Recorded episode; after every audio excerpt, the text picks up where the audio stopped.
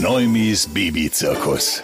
Aus dem Tagebuch eines schwangeren Mannes. Nee, ganz ehrlich, nein. So will ich nicht werden.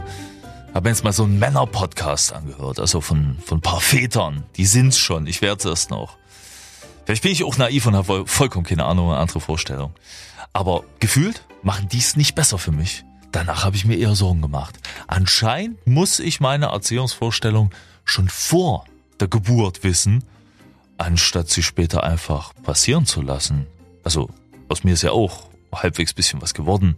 Und damals gab es noch nicht die großen Bücher, die Podcasts und sonst was. Und dann ging es bei denen um die Geburt.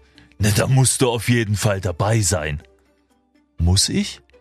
Hab mal was von so einem Professor aus Berlin gelesen, der ganz viele Kinder zur Welt gebracht hat. Und er hat mal gesagt, dass das ein ziemliches, ziemliches Ding ist in der westlichen Welt, dass der Mann neuerdings bei der Geburt dabei sein soll, beziehungsweise muss. Und der hat was Schönes gesagt.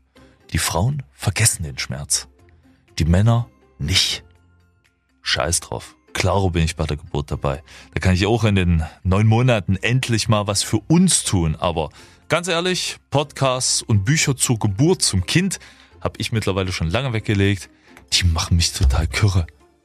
Ich würde gern einfach meinen eigenen Weg finden. Und wenn ich wirklich ein Riesenproblem habe, mache ich anders. Frage ich die Schwiegermama beziehungsweise meine eigene. Neumis Babyzirkus. Aus dem Tagebuch eines schwangeren Mannes.